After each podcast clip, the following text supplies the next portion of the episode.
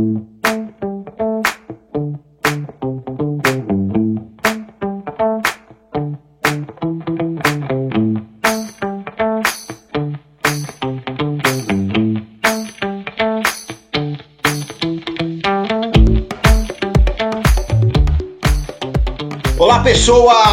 Muito bom dia, muito boa tarde e muito boa noite. Sejam bem-vindos a mais um Hitbox Podcast, podcast quinzenal onde falamos de videogame. Eu sou seu host, Luiz Ferro, comigo aqui, Túlio Grassotti. Fala, galera! Grassotti na área, feliz com uma presença ilustre. Teremos uma celebridade de primeira hoje. E Ricardo Aguena. E aí, rapaziada, Grassotti já deu spoiler aí, então vou passar pro próximo. Não, pela primeira vez neste podcast, temos um convidado, Cleiton Abreu. Olá pessoal, boa tarde. Eu tava esperando eh, quando que vai chegar o convidado ilustre aí que o Grassotti falou. Esse cara sou eu? É, óbvio, Ah, é óbvio. Lisonjeado então, pessoal. louco. boa tarde, bom dia, boa tarde, boa noite. Muito obrigado, né, galera toda do Hitbox pelo convite, por eu poder participar desse bate-papo descontraído sobre um assunto que todo mundo ama e tenho certeza que quem escuta também ama, que é videogame. Antes da gente entrar aí no papo do episódio, tem aqui umas considerações pra fazer do nosso último episódio, que foi dos jogos de 2022. O nosso queridíssimo Mukaida aí, ó, amigo ouvinte, Grande pai. mandou uma mensagem pra gente falando que esquecemos alguns jogos. Cara, esquecemos mais ou menos, né? Alguma coisa deixei de propósito de fora. É, não dá pra abraçar tudo, porque não Pois sai. é, coisa demais, cara, coisa demais. Mas é bom, é bom que você teve essa menção aí, bom que ele passou mensagem pra gente. Sim, sim, vamos, vamos, vamos falar aqui o que ele falou aqui que a gente não, não mencionou no último episódio. Ghostwire Tokyo, realmente, tá pra sair aí, já saiu até, esses dias saiu até um gameplay aí grande. Parece legal, hein? Ah, eu tô gostando do que eu vi, assim. Eu gosto da Tango, eu gosto do, do Devil Within, gosto do- dos jogos que eles fazem. Vamos ver. Realmente, a gente falou do, do, do Ghostwire lá nos jogos de 2021, né? O jogo não saiu. comecinho Isso, é, exato. É que teve várias, várias bagulho adiado. O jogo não saiu, então tá aí, o, Ghostwire Tokyo já tá pra sair. Ele falou também de Oxenfree, Oxenfree 2. Eu não joguei nem o primeiro, Pois então é, nenhum. Não, não, não cheguei a jogar franquia. Esse ficou de fora porque é, ficou de Porque fora ninguém porque joga. quis, é. ninguém jogou. Ninguém jogou. Pois é. Jogou algum desses, Clay? Não. É, o, o Ghostwire não pode ter É, jogado eu mesmo, né, cara? né? Mas o Ox É. sim, né? Deixa eu ver que o cara é desenvolvedor aí, ó, pode ter É, os contatos fortes. Tem que entender que o cara tá à frente, pô. Ele falou também de Cuphead, o The Delicious Last Cur- Curse, que é a expansão, né? É, o DLC do Cuphead. Ah, eu não considerei que é jogo, cara, porque é expansão. Então, É, Sim, sim, sim, sim. então não, não pus na lista por isso. E uma bela expansão, diga-se de passagem. Ah, o jogo é muito bom, a expansão também parece muito boa, vai adicionar um personagem novo, né? Eu não sei se vai dar pra jogar de três pessoas, que agora com essa adição, seria legal se desse. Seria interessante. Seria bem interessante mesmo, é. Ele falou também do Forspoken, mas esse a gente falou, Mukai. Esse a gente falou, opa, como esse aí não, eu estava na chamada, então não dava pra esquecer, né, galera? Que Acho que foi o próprio Ricardo que falou desse. provável, muito provável. Então tá aí, Mukai daí mandou seu salve pro Hitbox. Gratidão aí pela lembrança dos jogos, né? Com certeza. E é, e acho que são jogos que ele tá esperando aí, né? Pra ele ter lembrado. Tá, tá na fúria pra jogar. O menino tá com É, 50. eu, não- eu não posso dizer todos, mas grande parte aí eu também até tô esperando pra jogar. É, também, também tô. E acho que é isso. Vambora, vambora pro episódio.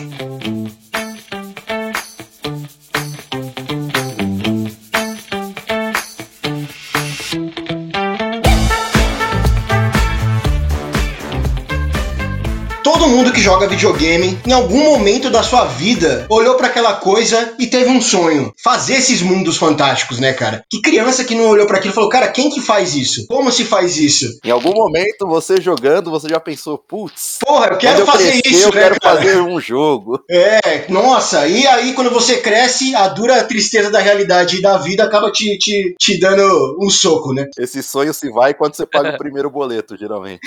Sim. Mas algumas pessoas insistem nesse sonho, graças a Deus, né? Senão a gente não teria jogo de videogame mais. Assistiram muito Cavaleiros do Zodíaco, viram o Ceia e perseverança é tudo. E, e acabam indo para realmente para esse lado. Vão fazer o jogo, vão meter as caras. E os caras acabam lidando com uma dificuldade maior que é o fator Brasil, né, cara? É um dos fatores, né? É, aqui eu acho que na- aqui no, no Brasil, acho que o, o fator mais dificultoso é pro próprio Brasil, né, cara? Pra falar desse, desse assunto desenvolvimento de jogos, a gente tá aqui com o Cleiton, que a gente já apresentou. E o Ricardo também, cara. O Ricardo hoje aqui, além dele ser um membro do Hitbox, ele também é um dos, dos sócios fundadores aí da Void Studios, ele e o Cleiton, que desenvolveram já um jogo e estão com outro engatilhado aí para ser lançado, né? É um É entrevistador isso. entrevistado, é isso. É, o cara ele é isso, é tudo. Daqui a pouco você vai ver que ele também é o editor, ele também é o Túlio Grassotti e ele é o Luiz Ferro. Não é isso, não é isso. Não, não coloque mais trabalho pra mim, pelo amor de Deus. Mas, e aí, fala um pouquinho aí, gente. Como que foi essa jornada de vocês até se, se, tor- se tornarem aí desenvolvedores de jogos? Quer começar, Cleiton? Vou, vou começar então, né? Já que eu estou convidado de fora da casa, né? Vou, vou começar um pouquinho, falar um pouquinho. É, mais uma vez, satisfação pelo convite e poder compartilhar um pouquinho da, da experiência, talvez da vivência e também da, da visão que a gente tem. O Luiz falou bem, né? Luiz Ferro, tá? Já aprendi já que o, o Luiz Ricardo aqui é Ricardo, tá tudo bem, cara. O Luiz Ferro falou bem, né, cara? Ele pontou bem uma, uma questão que é: existe uma questão, o fator Brasil, existe o custo Brasil, isso tudo existe, cara. E eu não sei se o Luiz já abordou com vocês, até mesmo em conversas informais fora do podcast. Não, Luiz não, o Ricardo abordou com vocês fora das conversas do. Ó, gente, já só pra dar uma explicada aqui rápida, eu sou o Luiz Ferro e a gente tem o Ricardo Aguena, só que o Ricardo também é- se chama Luiz. Luiz Ricardo. E o Cleiton tá acostumado a chamar ele de Luiz. Então vai acontecer durante o podcast aí dele citar o Luiz e pode ser que seja o Ricardo, não eu. Pouco vai ficar engraçado, só deixa.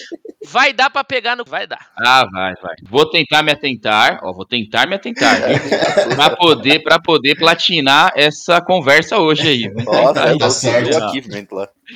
Vamos lá. O que acontece, né, numa visão rápida, né? Talvez o, o Ricardo tenha falado com vocês em algum momento que às vezes a gente para, é, tem todo o trabalho de, de- de desenvolvimento, de mão de obra, é, de fazer ali, colocar a mão na massa e construir, desenvolver. O exemplo do Ricardo, que ele, ele cuida, por exemplo, dos levels, né? Então, ele, ah, criando um- que seja uma sala pequena, um mundo gigante, não importa, uma fase, enfim, tem todo esse trabalho, mas aí a gente, como é, é, sócio fundador do estúdio, como responsável administrativamente falando, né, pelo estúdio, a gente tem que sentar e fazer conta, às vezes tem umas conversas que são tipo, putz, cara, como é que a gente corta esse custo? Como é que a gente consegue, se a gente tem que fazer X fator, abrir uma conta no exterior, não, é uma conta aqui, cara, a gente vai, ó, a gente vai, vai ganhar esse dinheiro aqui, mas vai ter que pagar aquele imposto ali. Então tem um negócio desse, poxa, vamos, estamos empolgados, felizes, vamos aí pegar o kit de desenvolvimento do PlayStation 5, caramba, muito louco, legal. Aí depois vem a porrada, né, que fala, mas aí tem esses custos aqui pra você ter o kit de desenvolvimento. E a maioria das coisas é um custo Brasil mesmo. Então realmente é, é remar um pouquinho contra a maré, desenvolver jogos aqui no Brasil, mas de fato, de fato,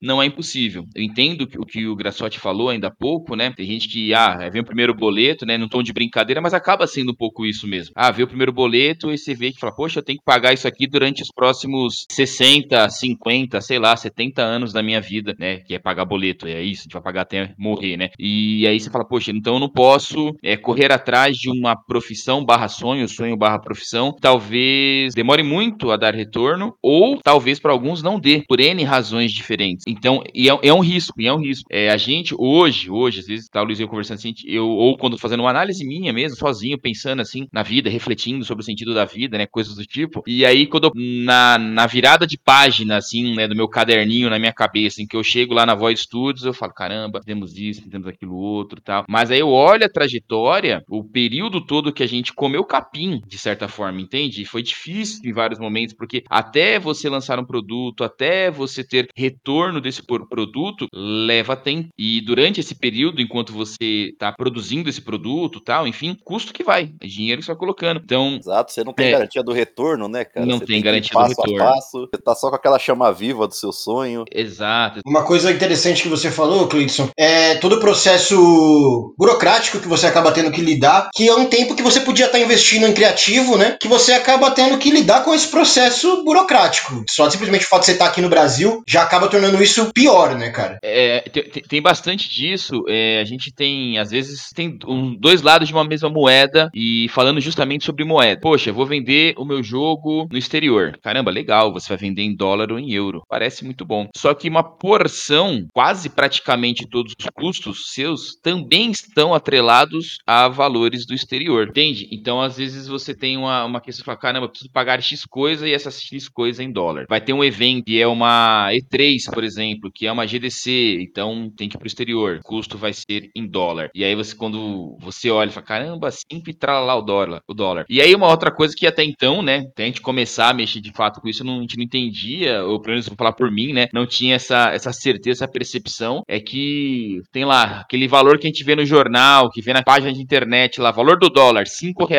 Cara, você não recebe 5 e quando você envia, você não envia 5. A tristeza é que quando você recebe, você recebe muito menos do que 5 e quando você paga, você paga muito mais. Então, é. É desproporcional, né? É cara? muito É desproporcional. Você perde das, das duas formas, você acaba perdendo um pouco mais. E triste. nem sempre você consegue agregar isso no valor que você, que você quer para repassar, né? Não necessariamente. É, tem uma série de negociações, né? e Que envolve que é um pouco mais detalhado. Bom, mas vamos, vamos voltar um pouquinho no tempo, né? A gente já tá falando aí de. de- já tirando motivação da galera aí, ó. Não, vai. Tem uma estratégia, tem uma estratégia por, por que começar uma conversa assim. Primeiro eu falo, ó, esses aqui são os contras e tal, e agora a gente vai falar da parte da hora. Cara, começou assim, a gente se conheceu do jeito X e estamos fazendo isso hoje. Que a pessoa fala, é, os caras comeram capim, mas vale a pena. Você já sabe aí, ó, que você vai, pá, vai gastar uma grana, né?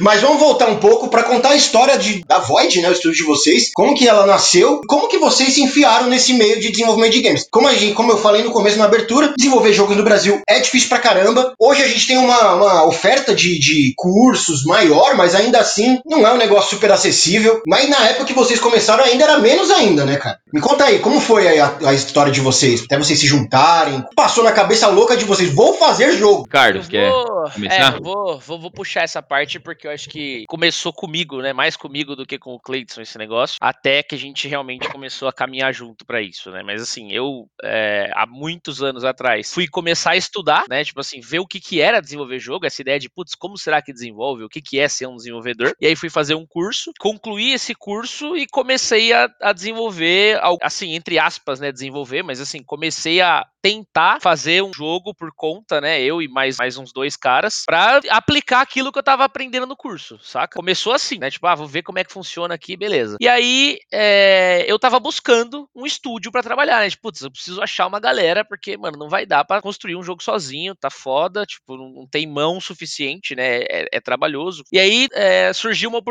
na época eu fiz esse curso é, na Saga, e tava surgindo uma oportunidade na Saga de juntar uma galera que tava realmente dedicada pra montar um estúdio. E aí eu fiquei no meio dessa galera, né? De, putz, cara, eu quero, tenho interesse, pá. Foi recrutando os combatentes. É, tipo assim, eu, eu ia fazer parte de uma galera que ia ficar meio que, que atrelada à escola, saca? Tipo, pra, pra fazer, pra desenvolver, né? Tipo, ia meio que ser um da escola ou um estúdio atrelado à escola, alguma coisa chamar de. Estúdio Saga, vai. Ia ser alguma coisa assim. No fim, não, não, não, não rolou isso, saca? Tipo, não, não existiu esse estúdio, pai, etc. Mas aí, assim, eu fui chegando mais próximo da galera e aí surgiu uma, uma oportunidade de dar aula, de eu me tornar professor da saga. Aí eu falei, cara, não é isso que eu tô buscando, mas talvez isso me aproxime uma galera que tá procurando a mesma coisa que eu, que é desenvolver, pra continuar aquilo que eu realmente quero, que é me tornar um desenvolvedor e não um vezes é dar professor. aquele passo pra trás, né? Pra adiantar três depois. É, é isso, saca? Tipo, vamos por onde dá pra ir aqui, né? Era mais ou menos, é mais ou menos o percalço aí de, cara, por onde que eu vou caminhando, né? Então eu fui tentando, saca? Meter na cara e fui, velho. Eu falei, ah, vou tentar aí, velho. Vamos, vamos aí. Vou começar a dar aula e tentar me aproximar da galera. E quando eu fui dar a aula, é, foi quando eu conheci o Cleidson pela primeira vez. Porque o Cleidson, ele era praticamente meu chefe na, na, na, na, na saga, eh, na saga de Guarulhos, né? Que foi a saga que eu dei aula um ano e pouco mais de um ano, que eu tô enganado. E aí eu conheci o Cleidson lá. E, cara, durante esse processo, né, de, de estar dentro da saga, dando aula e etc., eu comecei a achar uma galera que era foda. Esse cara é foda no 3D, esse cara é muito bom em arte, esse cara, sabe? Tipo, comecei a, a ver a galera que era boa, cara pode ser ideal pra estar junto comigo e, e desenvolver o jogo. Esse outro cara também. E aí começamos a, a- comecei a conversar com esses caras aos poucos, saca? E o Cleidson, ele era, digamos assim, o cara mais, entre aspas, né, vou colocar, porque é foda falar que o restante da galera não era, mas ele era o cara mais adulto entre todo mundo que tava ali envolvido. Porque, querendo ou não, quando você vai pra curso de desenvolvimento de jogo tal, você acaba encontrando uma, uma galera mais adolescente, uma meninada que talvez não esteja tão no naipe de, tipo assim, dar uma empresa e É, trabalhar. o foco é outro, né? É, vezes saca? Sim, aham. Só que é essa meninada que tem tempo livre, talvez a vontade de desenvolver o jogo. Então você não conseguia juntar as duas coisas, saca? Tipo assim, putz, quem é que vai querer desenvolver comigo sem receber? Porque na época ninguém ganhava dinheiro pra nada, saca? Então era tipo, vamos se juntar e desenvolver um bagulho. Quem é que vai abraçar um sonho, né? É isso, então tinha que ir com essa meninada, saca? Tipo, uma galera mais adolescente, uma galera com mais vontade que necessariamente responsabilidade. E o Cleidson era justamente o contrário disso, né? Tipo, era um cara que já tinha tido empresa antes, já tinha, é, já tinha empreendido, né, propriamente dito. Então, é, era um cara que eu, eu via como esse cara vai me ajudar a fazer a empresa não falir, tá ligado? Vai manter a empresa funcionando comigo. Porque eu já era formado em contabilidade, né, etc, antes de começar a desenvolver. Então eu já tinha um pouco desse background de, cara, não é só desenvolver, não é só jogar, né? Tipo, não é só alegria. A gente precisa fazer a empresa ter saúde aqui, senão vai, vai falir e tal. Enfim, não vai pra frente, né? Exato. Vai ser um bagulho que vai começar e vai parar no meio. E aí o Cleidson foi esse cara, saca? De, mano, vamos adicionar o Cleidson aqui, que vai ser um cara que não necessariamente vai ficar na linha de produção ali, né? Vai ficar fazendo um 3D, fazendo arte com a gente, etc. Mas pela própria experiência que você disse, a gente teria muito Mas vai agregar, ser né? o cara que vai empreender junto com a gente. Vai falar, caras, esse caminho é mais interessante, não vamos fazer assim porque vai dar merda. A gente segue por esse caminho aqui. Vai ser um cara que talvez nos ajude a conversar com o investidor e coisa nesse estilo. Cleiton, ele, me- ele meio que foi puxado pra gente, né, pra, pra, pra Void começar a existir com esse papel, né, de ser um cara mais mark, mais, mais é, essa parte, entre aspas, chata que a gente tava começando a falar aí, ser feita pra empresa. E aí, avançando um pouquinho mais, né, pra gente chegar é, na, na fundação da Void, a gente juntou a galera. Putz, ó, esses caras aqui acho que são ideal. Então, esse cara é um programador que tá foda, esse cara tá foda no 3D, esse cara na arte, pai, juntou. Tentou recrutar os melhores, né? E aí a gente juntou esses caras é, e foram cinco caras, né? No caso, Cleidson, eu, mais três caras que se tornaram os fundadores da Void, saca? Tipo, ah, vamos fundar a Void? Vamos. Agora vai ser empresa, é um bagulho mais sério, é, vai deixar de ser só um sonho de um dia desenvolver jogo. E aí a Void, ela nasceu dentro da saga, cara. Tipo assim, não foi um estúdio da saga, como era mais ou menos pra ter sido, pra eu ter feito parte, mas aí no fim das contas eu fundei, né, junto com os outros caras, junto com o Cleidson e os outros caras, um estúdio nosso, né? Tipo, ah, cara, então vamos fazer um estúdio nosso e a gente vai continuar aqui dentro da saga Tatos, etc. E vamos tocar o barco, vamos produzir o nosso jogo aí. Que no caso foi o Eternity, né? Nosso primeiro título. Foi assim que começou. Assim Inclusive, começou tá lá na. Steam. Tá no Play, Tá, no tá, é, Play e no Xbox, né? É, tá, no, tá no Play, tá no X. Tem a data, Clis? Lembra? Tem, tem 2017, sim, tem sim. 19? 5 de março de 19. Aí, ó, 5 de março de 19, né? Foi o nosso primeiro lançamento. Assim, eu lembro que a gente meio que acompanhou essa, essa saga aí, né, de, de vocês produzindo esse jogo, meio que no paralelo ali, né, Guarasote também. Sim, Então, sim, a gente sim. tem uma amizade meio antes de, disso tudo rolar, né? Exato. É.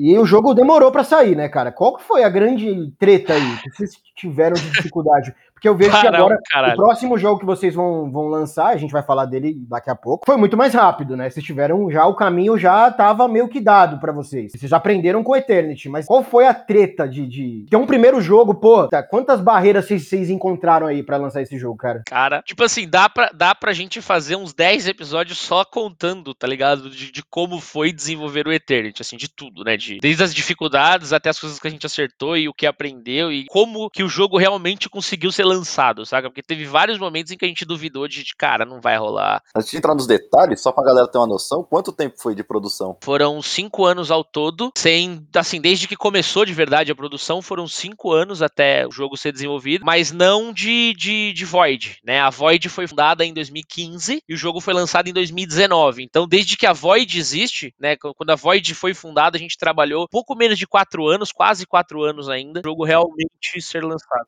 Fevereiro, fevereiro de 15. Fevereiro de Ah, então foi. iniciais. Então foi Quatro anos, quatro um mês. anos e um mês, Um desde que a Void foi fundada, né? Tipo, pro jogo ser lançado. Mas isso assim, a gente já caminhava quase um ano com, esse, com essa produção antes da Void realmente existir, da empresa Void. Mas qual que foi toda a dificuldade, né? Tipo, o primeiro passo foi, não tinha dinheiro, né? Então era isso, assim, a gente não tinha dinheiro pra falar assim, ah, vamos contratar cinco, seis caras, esses caras vão receber um valor mensal pra se dedicar à produção. A galera que tava produzindo, a galera que produziu o Do começo ao fim foi tipo com no share, né? Então, ó, cara, quer produzir com a gente? A gente tá aqui tentando desenvolver, tentando fazer a coisa acontecer, é, e aí no final você vai ganhar seu percentual com a venda do jogo, tá? Era o que todo mundo tinha. Eu não ganhava dinheiro, Cleidson não ganhava dinheiro, nenhum fundador da Void ganhava dinheiro, muito pelo contrário, como o Cleidson bem colocou no começo do episódio, a gente pagava, então todos os custos do Eternity eram pagos por esses cinco caras, né? Então, precisamos ir pra E3 pra negociar e tentar falar, cara, a viagem vai ser 5 mil reais. Então é mil reais de cada cara da Void pra bancar a viagem desse cara que vai lá negociar a parada, saca? Stand na BGS, qualquer coisa que a gente tinha que pagar,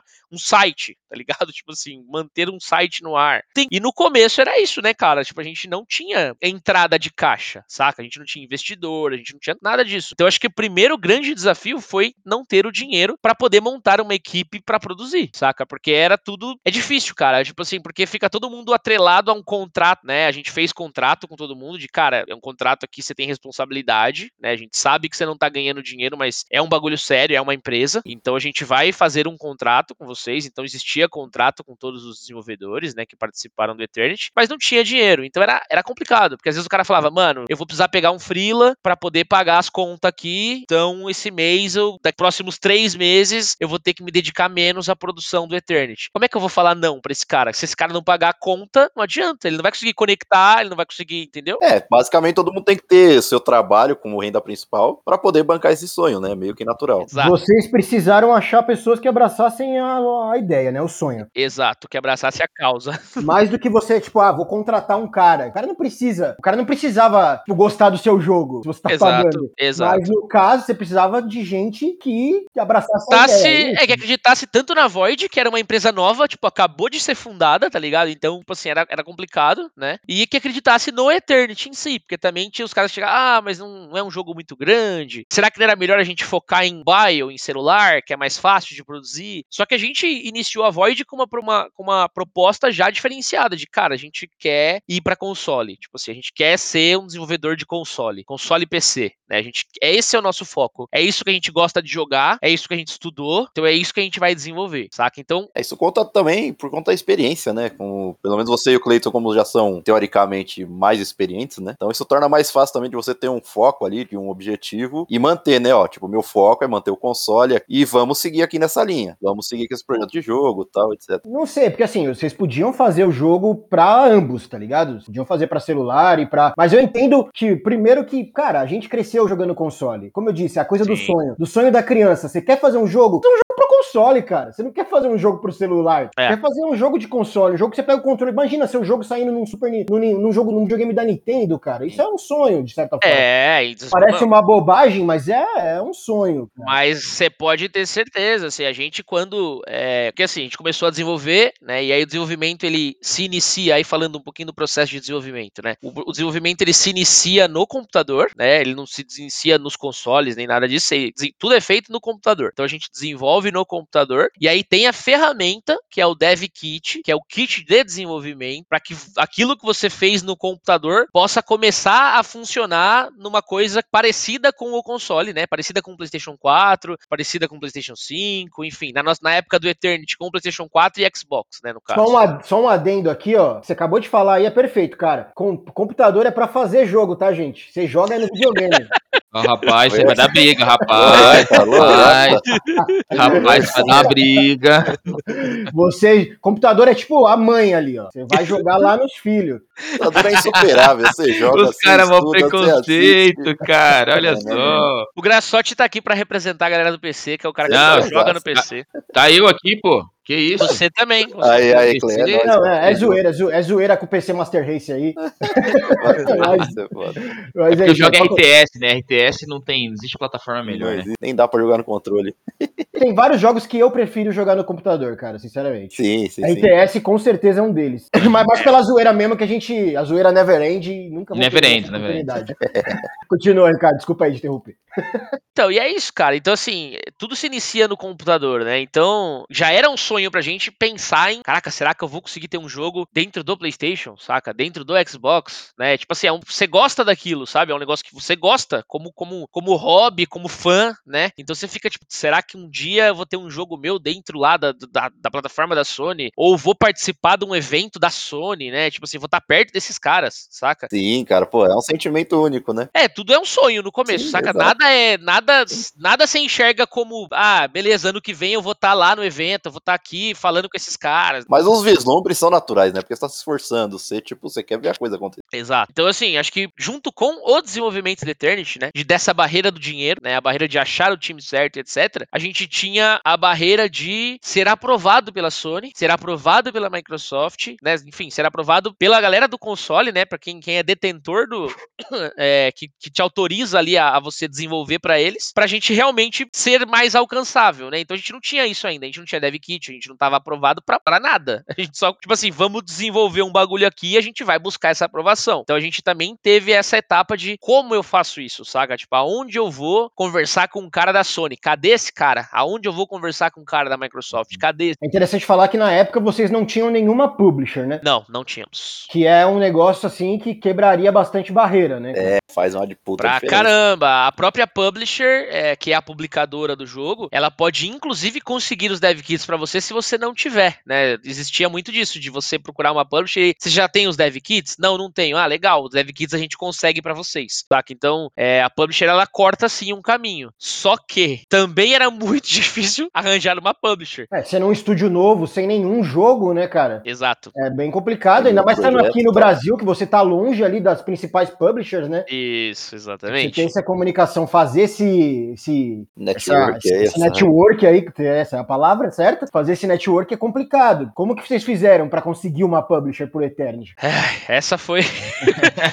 essa foi a briga, essa foi a briga muito muito foda assim. Você quer, quer comentar um pouco sobre o evento, Cleiton, a ida pra E3, essas coisas? acho que só para voltar um pouquinho no que foi falado, é, falou para assim, o que qual foi a maior dificuldade, né? O Luiz falou do dinheiro, sem sombra de dúvida, mas eu colocaria também a inexperiência. A inexperiência ela, ela pesou bastante, a gente apanhou. E faz você gastar mais do primeiro problema, né? Que é dinheiro. Você É, é inexperiente, você gasta mais dinheiro. Tudo, gasta mais necessidade. tudo, né? Gasta mais dinheiro, gasta mais Tempo, tempo, é natural. E assim, e, a gente a gente comete erros mesmo tendo é, conhecimento dentro de algumas coisas. Só numa análise rápida, a gente quando abriu a empresa, é, documentação, CNPJ, tal, a gente abriu a empresa do tipo SA, Sociedade Anônima. Nossa, a gente abriu uma sociedade anônima. Lembra disso, Ricardo? Estamos Nossa, arrebentando, né? A gente, não, olha nessa ideia, né? a ideia é grandiosíssima, que a gente vai aproveitar, a gente tá aqui dentro da escola, então os caras, né, estavam lecionando, né, o Luiz e mais alguns eram professores, né, eu era para fazer parte da coordenação, tal, o trampo mais administrativo da parte acadêmica da, da escola lá,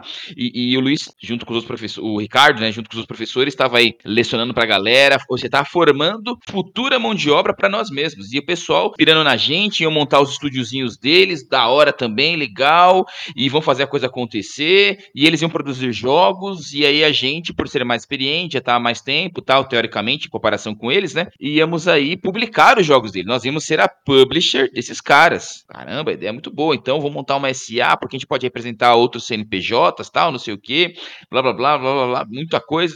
E aí depois a gente começou a encontrar as dificuldades que é você ter uma SA e viu que não tinha nada a ver a gente ter uma SA por dois, é, por dois motivos, né? Um, porque SA é uma empresa muito grande, a Void era pequeniníssima até então, E ainda não tinha entrada de caixa também, né? Você tá entendendo? E aí você fala, caramba, meu, que, que vacilo. De Tanto que passou algum tempo, não lembro se um, dois, três anos depois, não me recordo. Nós trocamos o tipo, né, formato ali da empresa, que muda também a, a tributação tal, alguns detalhes nesse sentido, porque não fazia sentido nenhum. Tipo, ah, vamos fazer jeito. Porque a gente deixou de lado, porque eu, que eu lembrei de falar desse ponto, né? Porque a- pela pergunta da publisher, né? A gente deixou de lado, inclusive, fazer o que o pessoal chama de autopublicação ou self-publishing, que é você lançar o seu próprio jogo sozinho. Hoje, É, né? sem ter nenhuma publisher, né? É, a Void Studios, assim, de- desde, desde 2015, né, quando fomos ali aprovados pela Nintendo, aprovado, pela não, pela Sony, pela Microsoft, para poder é, podermos lançar para Play 4 e Xbox One na época, né, quando fomos ali aprovados, nós poderíamos ser self-publishing né, tranquilamente, cara, fizemos Eternity, vamos colocar para jogar a partir de amanhã e vai ia ter lá as partes do, do, dos QAs, aprovação, tal,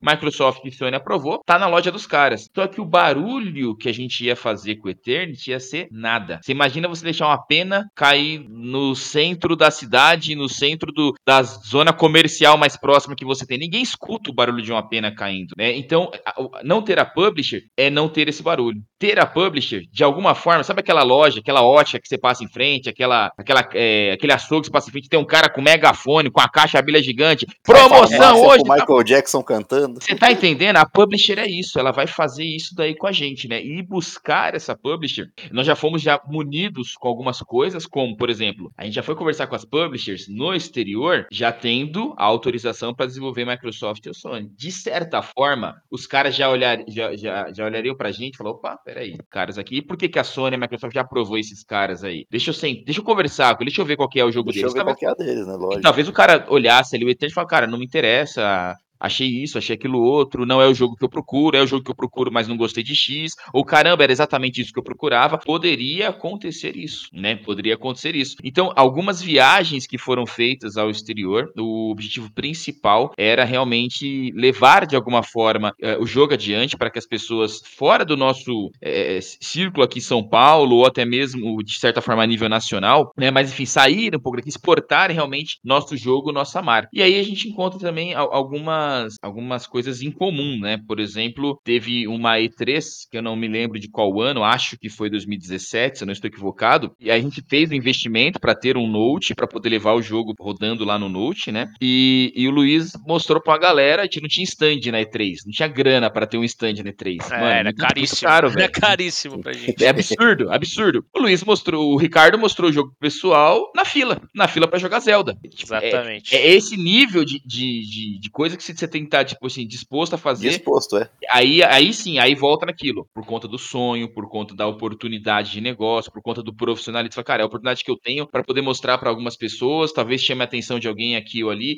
Você vai tendo oportunidade de poder mostrar o seu trabalho. Mas por que a gente levou? A gente não levou o Note para lá para mostrar o jogo para as pessoas, para outros jogadores na fila. Não foi isso. Foi uma, uma das oportunidades. A gente levou o jogo dentro do Note para poder conversar com alguém de alguma publisher, algum alguém que pudesse nos indicar ali, talvez, é, pós dia de evento no M3, ah, vai ter um, um jantar, vai ter um, um after ali na, na, em bar tal, no, na lanchonete X, no restaurante Y, e vai estar fulano e ciclano de tal empresa e de tal empresa, da Square, vai estar o cara ali da, da, sei lá, da Plugin Digital, vai ter o cara da OnC, enfim, vai ter alguém lá e talvez você tenha a oportunidade de conversar com esse cara, ah, vou conversar com o cara da Ubisoft ali, meu, muito louco, meu, É o famoso tiro certo, né? Você tem aonde divulgar, né? Aumentar sua rede de contato, mostrar pra Exato. alguém de alguma maneira, pra abranger ou pelo menos te dar um norte, né? De que direção eu sigo aqui, né? Ponto, exatamente, ponto importante. Só que pra atirar você tem que estar com a arma, né? E nesse caso a arma era ali a demo jogável, né? Um no- mais do que um protótipo, né? Rodando ali pro cara poder jogar e falar, poxa, gostei, não gostei. Isso é ponto muito importante, né? Nessas, todos esses contatos, essas investidas aí, né? Em conseguir aumentar realmente a rede de contatos da Void, basicamente é isso. E, e o Luiz pode falar, o Ricardo pode falar muito bem, porque ele foi ao exterior diversas vezes representar é, a Void. Ter, ter um, um contato bem próximo com o representante da Sony aqui na América Latina, para os desenvolvedores. Isso abriu, abriu muitas portas, né? Abriu muitas portas mesmo. É ao ponto dele fazer a indicação de um cara que trabalha com a gente até hoje. O cara trabalha com a gente até hoje. Ele é um cara de fora, de fora do país, cara de fora do país, trabalha com a gente ah, até hoje. Ele nos representa lá fora, é, fazendo aí, quando a gente tem um, um jogo 100% autoral, como foi o Eternity, como é o nosso próximo título, é ele quem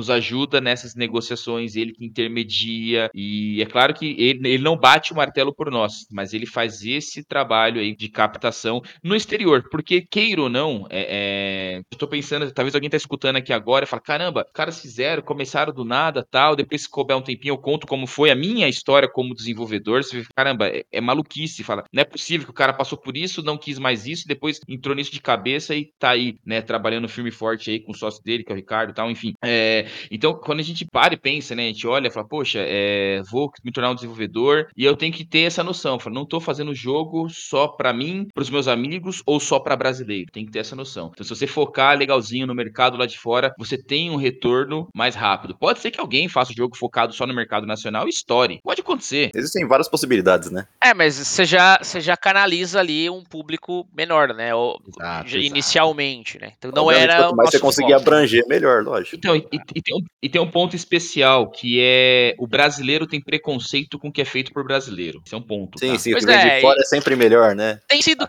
quebrado um sina. pouco isso, mas a gente sabe Isso. que ainda existe, né? É, isso que eu ia falar, assim, já, principalmente na questão de jogos, assim, a gente tem visto estúdios muito legais saindo aqui do Brasil, jogos muito bacanas. Sim, Fora, sim. assim, fora a mão de obra que a gente acaba perdendo de gente boa que vai pra estúdio grande, né, cara? Pra. Porque não caramba. consegue Exato, ficar aqui, exato. não tem como o cara se sustentar Os melhores aqui. sempre acabam indo pra fora, cara. O talento dele não é recompensado aqui da, da, da forma que ele, que ele merece. Mas voltando um pouquinho na questão da publisher, é, como o Cleidson disse, sem a publisher você não tem divulgação, né, cara? Você pode se autopublicar, mas a gente vê, até estúdio grande, cara, tem publisher. Pois é. pois É, os caras não se autopublicam. É muito difícil um, um estúdio que se autopublica. Pra gente foi, pra gente foi muita, muito positivo, assim, saca? É, e fora que você abre o espaço pra focar no que é o seu core, que é fazer o jogo, né, cara? Sim, sim, sim. Exato. Não ficar divulgando o jogo. É, o seu negócio é fazer, é ser o criativo É, da coisa, exatamente. né? Mas qual foi o tempo, assim, que vocês demoraram? Quantas publishers que vocês chegaram, bateram, tiveram porta fechada? Foi, foi um negócio duro, foi triste? É, cara, foi uma experiência muito boa pra mim, mas obviamente, assim, eu tive vários e vários contatos, principalmente eu, porque a gente não ia em galera pro exterior, né? Tipo assim, ia, solo, eu. praticamente. É, ia eu porque, tipo assim. A é- grana é- era curta, né, Isso, cara? então, tipo assim, é uma passagem aérea, é uma estadia, tá ligado? É melhor que seja um cara só, né? Então ia eu, porque tinha o inglês mais interessante ali, né? Melhorzinho, não é incrível. Eu, hoje até é bem melhor meu inglês, mas na época, tipo assim, entre toda a galera, eu era o que conseguia enrolar melhor ali, entender e falar. Então era eu que ia, né? Era eu que ia, sabe? Sempre falou bem, tá sendo modesto, aí sempre falou bem. É, no Aí, ó. começo a gente, no começo a gente até, no começo a gente teve até ajuda de, de tradutora e tal, Sim, etc. sim, sim. Mas depois eu consegui desenrolar, né? Mas aí que qual, é que foi, né, cara? Os primeiros contatos, tipo assim, a gente tava, mano, vamos falar com qualquer publisher der. Então eu cheguei a marcar, mano, reunião com a Square Japão, ligado? Tá certo. Reunião, reunião empresas imensas, velho. Mas e é assim mesmo. assim, foi legal, mas a realidade bateu, sabe? De tipo assim, Claro. os caras sentar e falar, e aí, cara, por que, que você marcou reunião comigo? Ah, então, eu tô com esse jogo aqui e tal, não sei o que. Tá, mas o que, que a gente pode fazer? É, então, eu tô procurando uma publisher, pá, não sei o que. Cara, mas não tem nem como, velho. Vocês são muito pequenos, o jogo é muito pequeno, o escopo tá assim, tá assado. A gente não pode pegar um jogo que, que seja assim, ou que seja, tipo assim, jogou a real, sabe? Assim, cara, não tem a como. realidade vem. Tem Você vê, como, o, saca? vê Tipo, o balde de água fria ali, né? Porque é, você vai no que você conhece. O que, que a gente conhece? A gente conhece aí, cara. As exato, empresas grandes. né? exato. Mas aí você começa a entender que os caras estão atrás de outros projetos, né, cara? Exato, O exatamente. foco dos caras é outro, mas aí você vai aprender o caminho das pedras. E como foi o aprendizado do caminho das Teve publisher que, cara, rejeitou por a gente não ter nenhum projeto lançado. Tipo assim, ó, a gente não olha nenhuma empresa que não tenha projeto lançado anteriormente. Então, tipo assim, É que assim, é foda você ficar julgando o método dos caras, né? Mas, mano, se, se, se todas ficarem com essa ideia, nunca vai ter Ninguém vai jogo. lançar nada. É. Pois é, sim, cara. sim. É o tal da entrevista de emprego que tem que ter experiência. É, pois é, é complicado. É complicado, mas a empresa do Mas cara. cada um tem né? sua política e seu É, né? É isso, não dá pra gente obrigar o cara a ser nossa publicadora, né? Tipo, mas assim, foi isso, cara. Um milhão de nãos, assim, eu não sei nem contar, mas muitos, muitos, muitos não. E aí a gente tava meio já, tipo assim, triste, tá ligado? De, ah, mano, sei lá, acho que talvez nem lance, ou vamos lançar por conta. E aí no E3, como o Cleidson bem colocou, desenvolvi uma amizade com, com o representante da Sony, é, representante da América, né? Tipo, da América Latina. Não Brasil, mas a América Latina toda. E eu desenvolvi uma amizade com esse cara, tipo assim, acho que porque eu era fã da Sony, sempre fui fã da Sony no começo. Sonista. Tinha Então, o, no- o nosso começo de desenvolvimento, eu, porra, caralho, vou conhecer o cara da o. Sony. Olha o clubismo o cara... É, mas era mesmo, no começo era mesmo, no começo era mesmo, tipo assim. E aí eu tava, caralho, vou conhecer o cara da Sony, né, pá? E aí eu fiquei nessa doideira e eu acabei desenvolvendo uma amizade com o cara, porque, assim, depois a gente, eu co- conheci o cara e começou a, a desenrolar não só assunto de desenvolvimento, mas é, após evento, né, a gente participava de uma mesma festa, ou Famosa uma mesma reunião, e etc, exato. E aí ali você fala sobre tudo. E aí você começa a falar, cara, e aí tipo assim, sabe? Tipo, ah, eu tenho filha, o cara também. E aí, puta, começa a desenvolver uma amizade fora do, do profissional também, saca? E aí me aproximei um pouco do cara e, mano, numa das E3 eu marquei uma reunião com esse cara. É... Fui lá, né, fazer a reunião. Falei, cara, ele falou, e aí, meu, tá difícil, hein? Quando é que vai lançar essa parada aí, eu quero que vocês lancem pra fazer o próximo, pra fazer mais e pá. Então, cara, mas a gente, tipo, ninguém conhece a gente, ninguém conhece o nosso jogo, a gente consegue publisher, tipo, lançar por conta tá parecendo furada, acho que a gente não, não é isso que a gente quer, então a gente tá segurando. E ele falou, ó, é... aí eu falei, será que a Sony não consegue ajudar a gente de alguma forma? Eu falei, vai que o cara fala, ah, então daí que nós vamos publicar, né? É, sim, vai que cola. O sonho O vai não lá no alto. tem. Não, o O não sonho já você tem. vai lá no alto, né, velho? É, lógico, fato. Direto no PS Plus aí, ó. É, então. Aí ele falou, cara, quanto a Sony, não tem, não tem nem abertura. Ele falou, não, não consigo absolutamente nada com a Sony pra vocês. Nada. Mas, é, me dá um tempinho, eu vou falar com alguns contatos e, e falo contigo. Beleza? Beleza, tá bom. E aí, beleza. Falamos sobre outras coisas e a reunião terminou assim. Isso foi no E3. No dia seguinte da E3, ele me mandou é, uma mensagem no celular falando, ó, é, consegue falar comigo hoje de novo, tá horário? Falei, mano, nessa, né? Tipo, É, o olho o cara tem- até Acho que o cara tem alguma novidade, tá ligado? Falei, consigo, com certeza consigo, tá ligado? E aí fui fazer essa reunião, e aí quando chegou lá nessa reunião, tinha mais um cara junto com ele. Aí ele falou, ó, beleza, queria te apresentar aqui, ó, esse cara aqui é um amigo meu antigo, ele trabalhou muitos anos dentro da Bandai Namco, Caralho, e hoje ele saiu, né? Ele tem uma empresa própria. Ele tá meio que começando é, essa empresa dele, mas ele tem muito contato. E o trabalho desse cara é unir duas pontas. Então, ele pega o que você tá precisando e encontra o cara que vai te ajudar, e seja pro que for. Tipo assim, ah, eu tô procurando uma publisher, então ele vai atrás de publisher. Ah, eu sou prestador de serviço, então ele vai atrás de quem precisa da minha prestação de serviço. Então, assim, ele é o cara que junta, ele é o cara que junta as duas pontas, entendeu? Aí ele falou, talvez esse cara seja o ideal pra fazer a busca que você tá precisando aí. Aí eu falei, ah, morou. Troquei contato, trocamos o cartão. Ó, deixa acabar a E3, porque nada, nada acontece de verdade na E3. Você não sai da, da E3 com um contrato assinado, saca? Você sai com contato só, Você né? sai com um contato, esse contato depois, né? Você fala com o cara, a hora que tudo acalmou, passou o evento, você entra em contato, marca mais reunião, aí a conversa é mais calma, né? Tipo, e aí você desenrola esse contato pra ver se vai dar certo ou se não vai. E a gente foi atrás desse cara. Ele falou: Ó, eu quero dar uma chance pra vocês. Tipo assim, é, eu sei que vocês são pequenos, nunca fizeram e tal, mas foi uma recomendação do cara da Sony lá, né? Então, eu- ele acredita em vocês, de certa forma, saca? Então, eu quero dar uma chance pra vocês também. Vamos, vamos trabalhar comigo, vamos fazer assim e tal, e, e vamos seguir. Aí eu falei: Ah, cara, putz. Eu agradeço demais, vamos, vamos tentar fazer. E aí a gente trabalhou por alguns meses junto com esse cara, e esse cara conseguiu muita reunião pra gente. Tipo assim, ó, tô mandando, tô consegui reunião com publisher XYZ e um monte de publisher que eu nunca tinha ouvido falar na vida, tá ligado? Tipo, Sensacional. publisher pequena, média, grande, tá ligado? De tudo. E algumas, desculpa te, Ricardo, desculpa te interromper, pau, alguma- algumas que a gente nem conhecia, sei lá, os caras, os caras tinham oito jogos lançados, a gente não tinha visto nenhum dos jogos. Quem dirá o nome Isso, da é, publisher, né? exato, exato. Mas esse cara tinha muito contato, saca? Então a gente começou a fazer muita reunião, muita reunião, pá, vai e volta, e vai e volta, conversa, e vai pro exterior, e não sei o quê. E aí rolou um Big Festival, né? Que é um dos maiores eventos é, nossos, né, aqui do Brasil, é, para negócios, né, propriamente dito, não pra, pra, é, não para você mostrar o jogo ao público, mas muito pra fazer negociação. Tem também a parte Então, voltada eu falar, tem, público, saca? tem essa parte dos- de mostrar o jogo, né? Isso, tem, mas não é o foco do evento, sabe? Tipo assim, a BGS é um evento pra isso, pra você ir e a galera jogar o seu jogo, você procurar mídia, sair em reportagem. A Big Festival é muito negociação, o forte lá é muito negociação. Então aí rolou um Big Festival e esse cara vinha do exterior pra cá, esse representante nosso lá do exterior vinha pra cá. Ele falou: ah, "Eu vou ir pra aí e tal, me encontra lá, vou fazer umas reuniões e tal". Cara, por incrível que pareça, por mais bizarro que possa ser, ele marcou uma reunião junto com a gente pra, um, pra uns caras no Big Festival, com os caras que não eram do Brasil também. A gente fez essa reunião, que foi os caras da 1C, né? Que é, é é- foi a publicadora 1C, 1C Entertainment,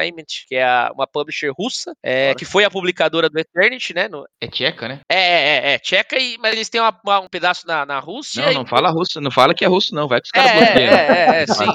Parece, Vai boicotar o Eternity. É, Tá nessa cara. loucura aí, né? Tipo, É, entendeu? mas é uma publisher da Europa. Pronto, pronto. Né, Aí, tipo, é, mas- mas assim, foi engraçado porque os caras não eram do Brasil, esse representante nosso também não era, vieram para um evento brasileiro, e aí a gente conseguiu a- avançar e fechar essa publisher pro Eternity dentro de um evento brasileiro, tá ligado? Então foi. Mas foi, foi penoso, foi penoso, assim. Bastante inusitado, porque vocês foram várias vezes, viajaram, né? Sim. E acabaram conseguindo a publisher aqui, Aqui, mesmo. né? Mas assim, veio pelo contato do cara do exterior. Sim, saca? sim, sim. Então- Foi todo um processo, né, cara? É, é, é. Porque assim, cara, é diferente né, você, a gente com a nossa experiência, inexperiência, né, chegava pra negociar, "Ah, o que, que vocês precisam? Ah, eu preciso que você me ajude a lançar o jogo, irmão. A gente não sabe lançar o jogo. Já com o cara, tinha uma documentação própria, tinha, sabe, precauções, ó, a gente se compromete com isso, e a gente precisa que vocês se comprometam com aquilo. Esse cara tinha essa experiência que a gente não tinha, Não né? tinha, então, né? agregou enormemente pra Void, enormemente, saca? E fica aí o aprendizado pra vida toda agora, que agora com certeza pro próximo jogo vocês vão penar muito, estão penando muito menos, né? Antes de vocês, se vocês conseguirem essa publisher e finalmente lançar o Eternity, vocês pensaram em desistir, cara? Para um caralho.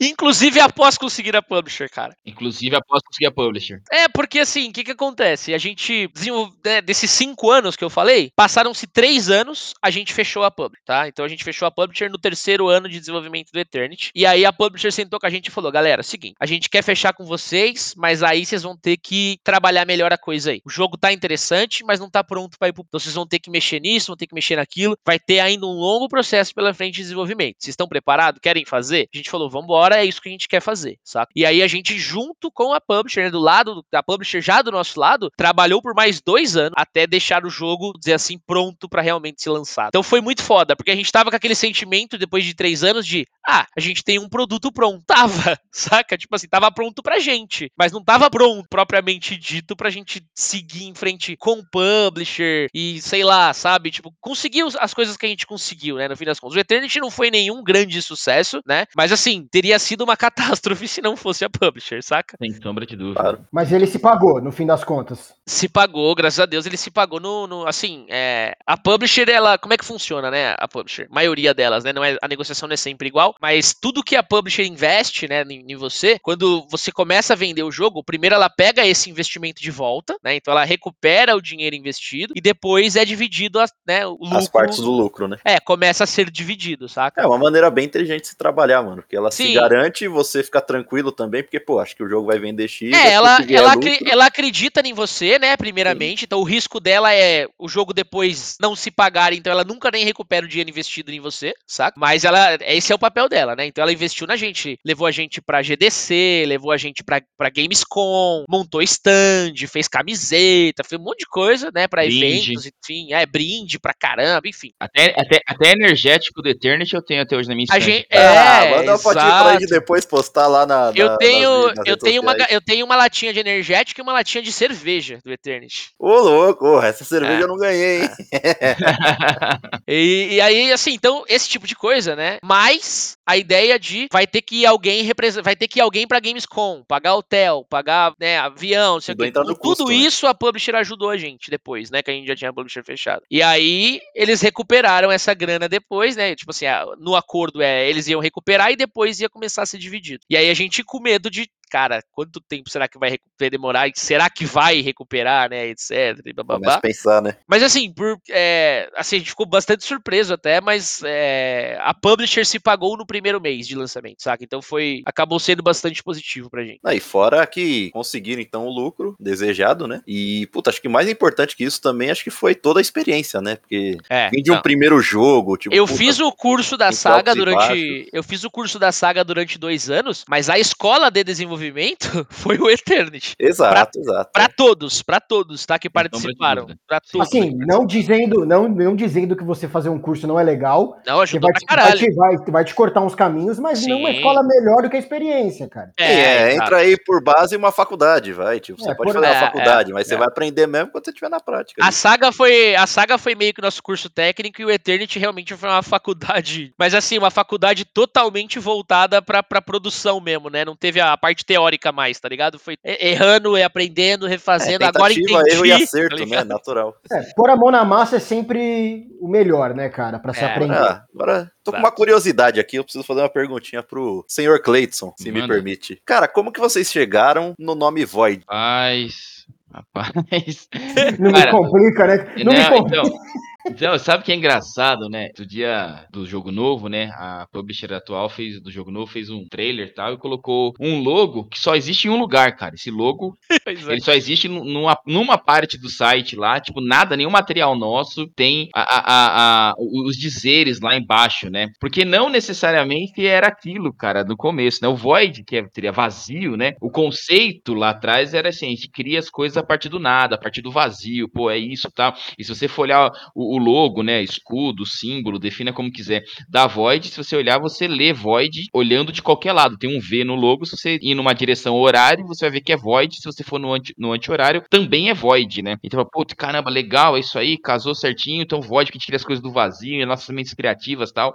Poxa, bacana. E aí tem uma frase que até eu, por incrível que pareça, não sei se o Ricardo lembra de cabeça, mas tem lá, o Virtualization of, não sei o que, Dimension, tal. É, Virtualization of Interactive Dimension. Dimension, é, negócio. Nossa, aí os caras foram meter esse logo lá no, num trailer. Aí eu falei, caramba, podia ter colocado só o logo Tipo normal. assim, cara. depois, depois a gente começou a querer embelezar, saca, galera? É, Dar explicação em cima do que já tava explicado, Sim, sim. né? A não ideia parece boa, saca? vamos É, tentar. É, não precisava. Tipo assim, Incrível. muita firula, cara. Mas o Void é isso, né? Pra, pra gente, né, hoje, hoje na, na- só tentando fechar um que é a Void, né, assim, pra, pra gente fechar esse ciclo, é, iniciou com cinco pessoas e hoje, né, é, somos em duas pessoas e temos um, tem uma terceira pessoa se agregando à Void, né, mas basicamente Cleidson e, e- e- e Ricardo são os dois caras hoje, né, que, que trabalham como é, os sócios da Void, né, se você pegar o contrato social hoje, somos somente nós dois de sócios, né Exatamente. pra gente, a representação mesmo do, do Void é esse que existiu no começo, que é, cara, a gente tá vindo do nada e a gente vai fazer um bagulho acontecer aqui, saca? Tipo, essa era a nossa ideia, né? Tipo, vindo do vazio e, e chegando num lugar que a gente queria sempre tar- esta- ter estado. Então, resumidamente, eu posso dizer que vocês dois são o- os donos do vazio, é isso? Quase isso. Pode ser. Pode, Pode ser dessa forma. Podemos, podemos dizer por esse lado. E o resto do pessoal que, que desenvolve com a Void é, é freela, então. É, a gente tem uma galera que hoje a gente consegue, graças a Deus, né, ter um pedaço da coisa paga, né? Então a gente abre oportunidades diferentes hoje dentro da Void, né? Tem uma galera que vem e, cara, o percentual pra mim não rola, eu preciso de dinheiro. Demorou então, vamos acertar aqui quanto é que, que, que custa seu trabalho, quanto é que, né, você funciona tanto pra você quanto pra gente, e a gente faz um contrato pra você com um valor, né? Tem aquele cara que quer um percentual maior, ele fala, cara, pra mim não quero dinheiro, é, eu prefiro realmente o percentual porque eu sei que lá na frente esse, esse percentual se torna muito mais dinheiro do que o dinheiro que eu receberia agora. E tem o cara do meio termo, que, cara, eu, eu preciso do dinheiro, mas eu queria um percentual, saca? Então a gente tem os três moldes hoje dentro da Void. Tem gente que é, começou 100% percentual e se manteve, tem gente que tem um percentual um pouquinho menor junto com o dinheiro, tem o cara que só recebe dinheiro, mas aí o valor dele é um pouquinho maior porque ele no fim não tem o percentual, saca? Então hoje a gente tem os três tipos. Vocês falaram um pouco da história, da trajetória, do- das tretas que vocês passaram pra poder desenvolver o primeiro jogo de vocês, que é o Eternity, né? Quem não conhece, o jogo tá disponível aí no Steam, tá no PlayStation, dá uma buscada lá. Foi um jogo ambicioso, né, cara? Vocês, Bastante. Pra quem não tinha experiência nenhuma, pois é, geralmente a galera começa com um joguinho ali 2D, né, né, mais simples. Vocês já foram direto pra um jogo 3D com uma pegada AAA.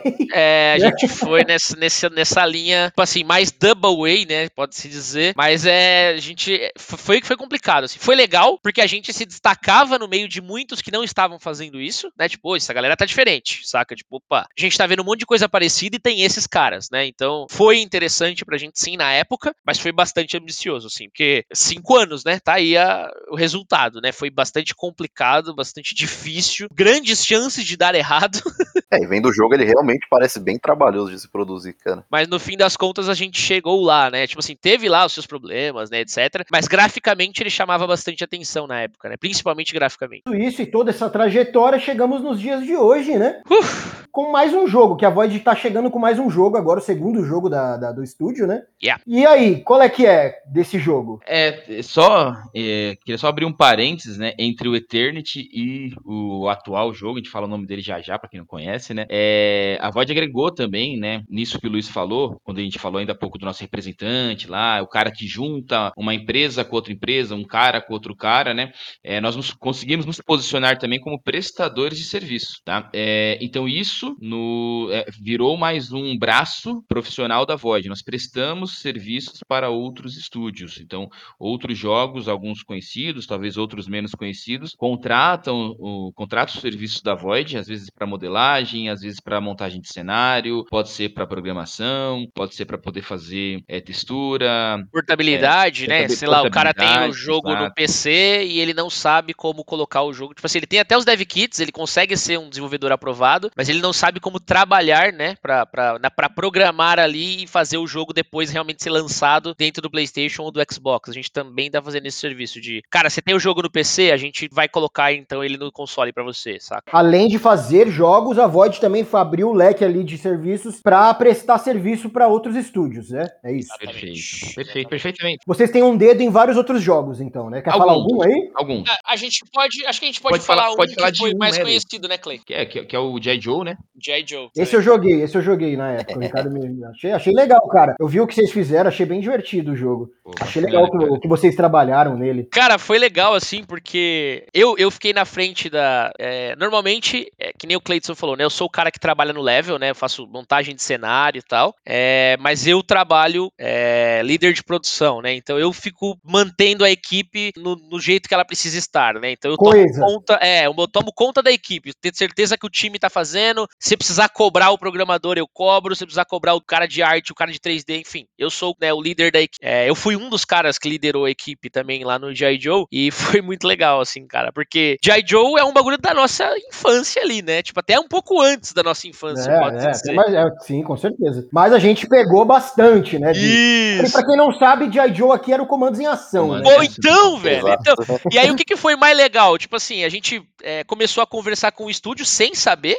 Né, que ia ser G.I. Joe, ele tinha um codinome, tá ligado? E aí a gente começou, a, ah, tá, e vocês fazem? Fazemos, fizemos um teste, a galera curtiu, ah, da hora, vamos seguir pra frente? Vamos, ah, então a gente vai mandar um NDA, que é o contratinho de, ah, agora a gente vai divulgar as paradas e vocês não podem sair falando pro mundo, né? Senão vocês vão é pagar uma multa né? cabulosa. Exato, contrato de confidencialidade. Senão você paga uma multa cabulosa. E aí veio, né, tipo, ó, é do G.I. Joe. Aí eu falei, caralho, é nada, eu tenho um bonequinho dessa porra, tá ligado? Eu ainda tinha um bonequinho, velho. Eu Você falei, fala, pô, é nada, "Caralho, velho. é?" Então, assim, Entendi. foi, foi super legal, assim, né? Foi o primeiro é, job com um nome que era voltado pra gente mesmo, assim, um negócio que eu gostaria de ter trabalhado. Pô, eu trabalhei num jogo do G.I. Joe, saca? Então, Sim, sim, sim. Tem um peso muito maior, né, cara? Uma satisfação incrível. então foi legal. A gente tá. A gente continua fazendo prestação de serviço. A gente tá com uma prestação de serviço que a gente não pode divulgar o nome do jogo ainda, só quando ele estiver mais perto de ser lançado, mas que é na mesma pegada, assim, é o público-alvo somos nós, né? A gente tá gostando muito de trabalhar nesse que a gente tá trabalhando, além do título próprio que a gente tá desenvolvendo, né? Então. E aí, e aí, ouvinte, quer, quer tentar adivinhar aí o que, que os caras tá trabalhando? Que será, hein? Que será? É Thundercats, Thundercats!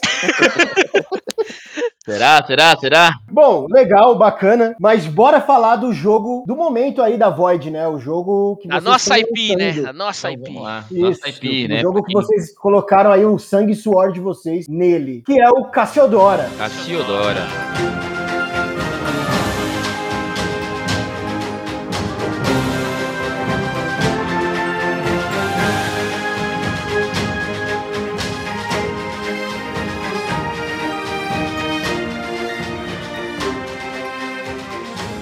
Mas e aí, senhores? Cassiodora, como nasceu essa ideia desse jogo, cara? Deixa o Luiz começar e falar aí. Luiz não, o Ricardo. Vendo? É, mas- Vou platinar, vou platinar. Luiz Ricardo.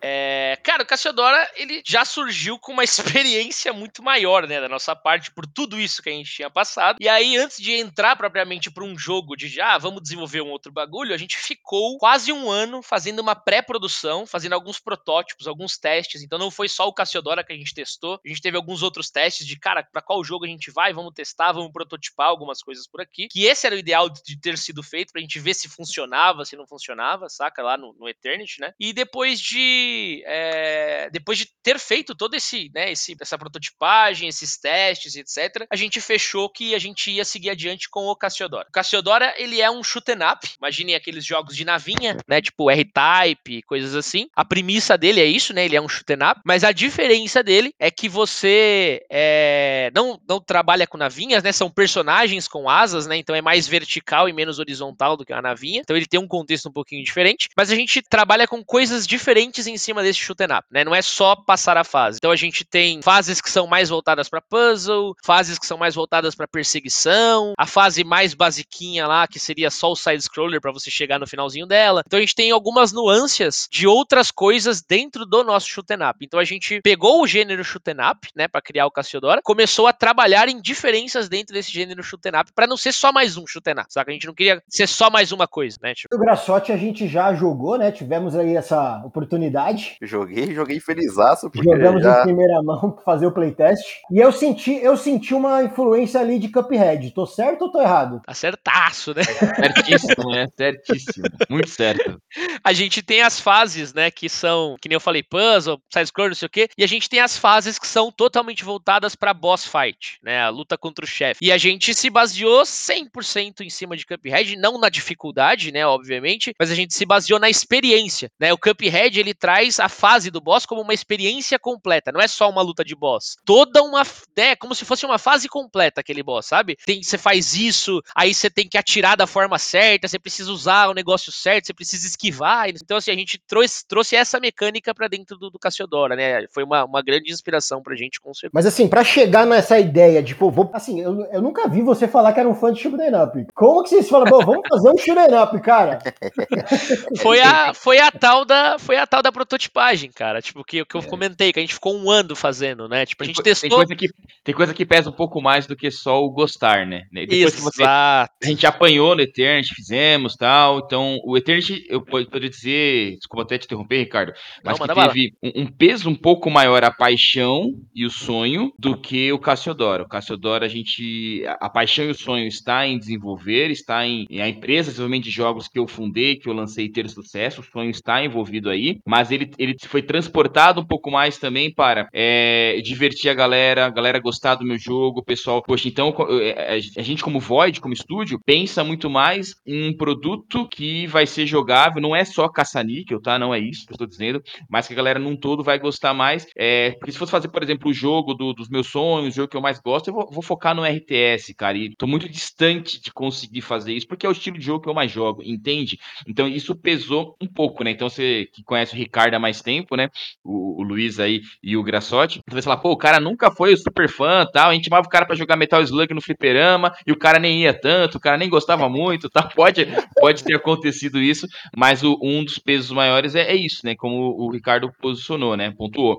É, prototipou, testou, fez ali alguns esboços. Então, a gente, depois do Eternity, né? E foi importante ter contado essa parte da história do Eternity, a gente ganhou muita carcaça. Porque eu nem sei se a gente vai falar sobre isso ou não, quem sabe numa outra oportunidade, mas teve, te- tivemos outros vários projetos que foram abandonados, assim, engavetados, né? É, ainda estão, né? Não quer dizer que a gente Existem, não né? vai trazê-los um dia, mas existem projetos engavetados da Void, Às vezes exatamente. pode, sei lá, ser aproveitado em até algum É, outro jogo que não tinha assim, fora do contexto. Pode tal. até ser o mesmo, só que não era momento da gente fazer. outro jogo. A gente falou assim, poxa, a gente não vai errar da mesma maneira que a gente errou aqui no Eternity, daquele vacilo ali, a gente se atrasou em tantos anos, se atrasou em tantos meses por conta de X, Y. É, vai aprendendo os atalhos, né? Exato. Caçadora foi, foram decisões mais acertadas, né? Que levou, que trouxe a gente pra. A gente avalia como mais acertada, né? A gente espera, obviamente, tá depositando muita esperança e, e- e confiança, né? E ao lançar o jogo vai ser. Vai ter, vamos- esperamos um sucesso maior que o Eternity, uma aceitação melhor Bota ainda. fé, vai ser. Quer dizer, já é. Eu joguei, eu posso falar.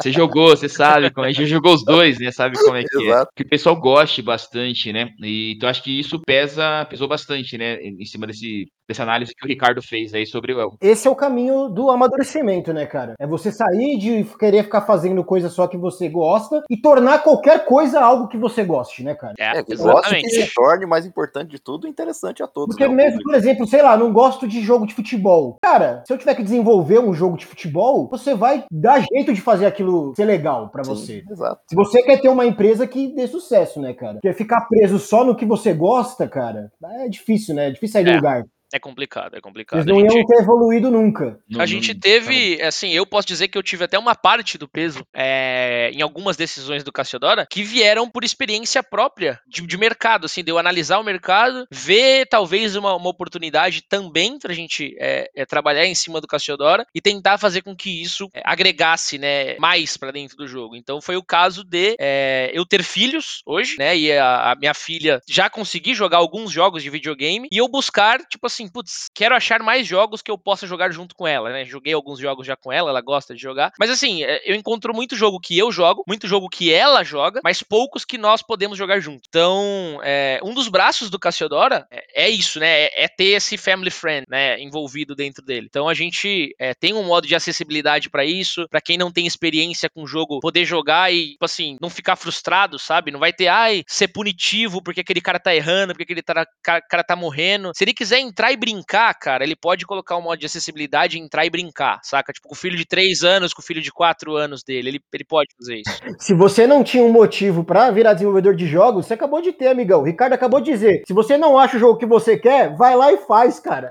Exato. Acabou. Seus problemas É acabaram. Pois é.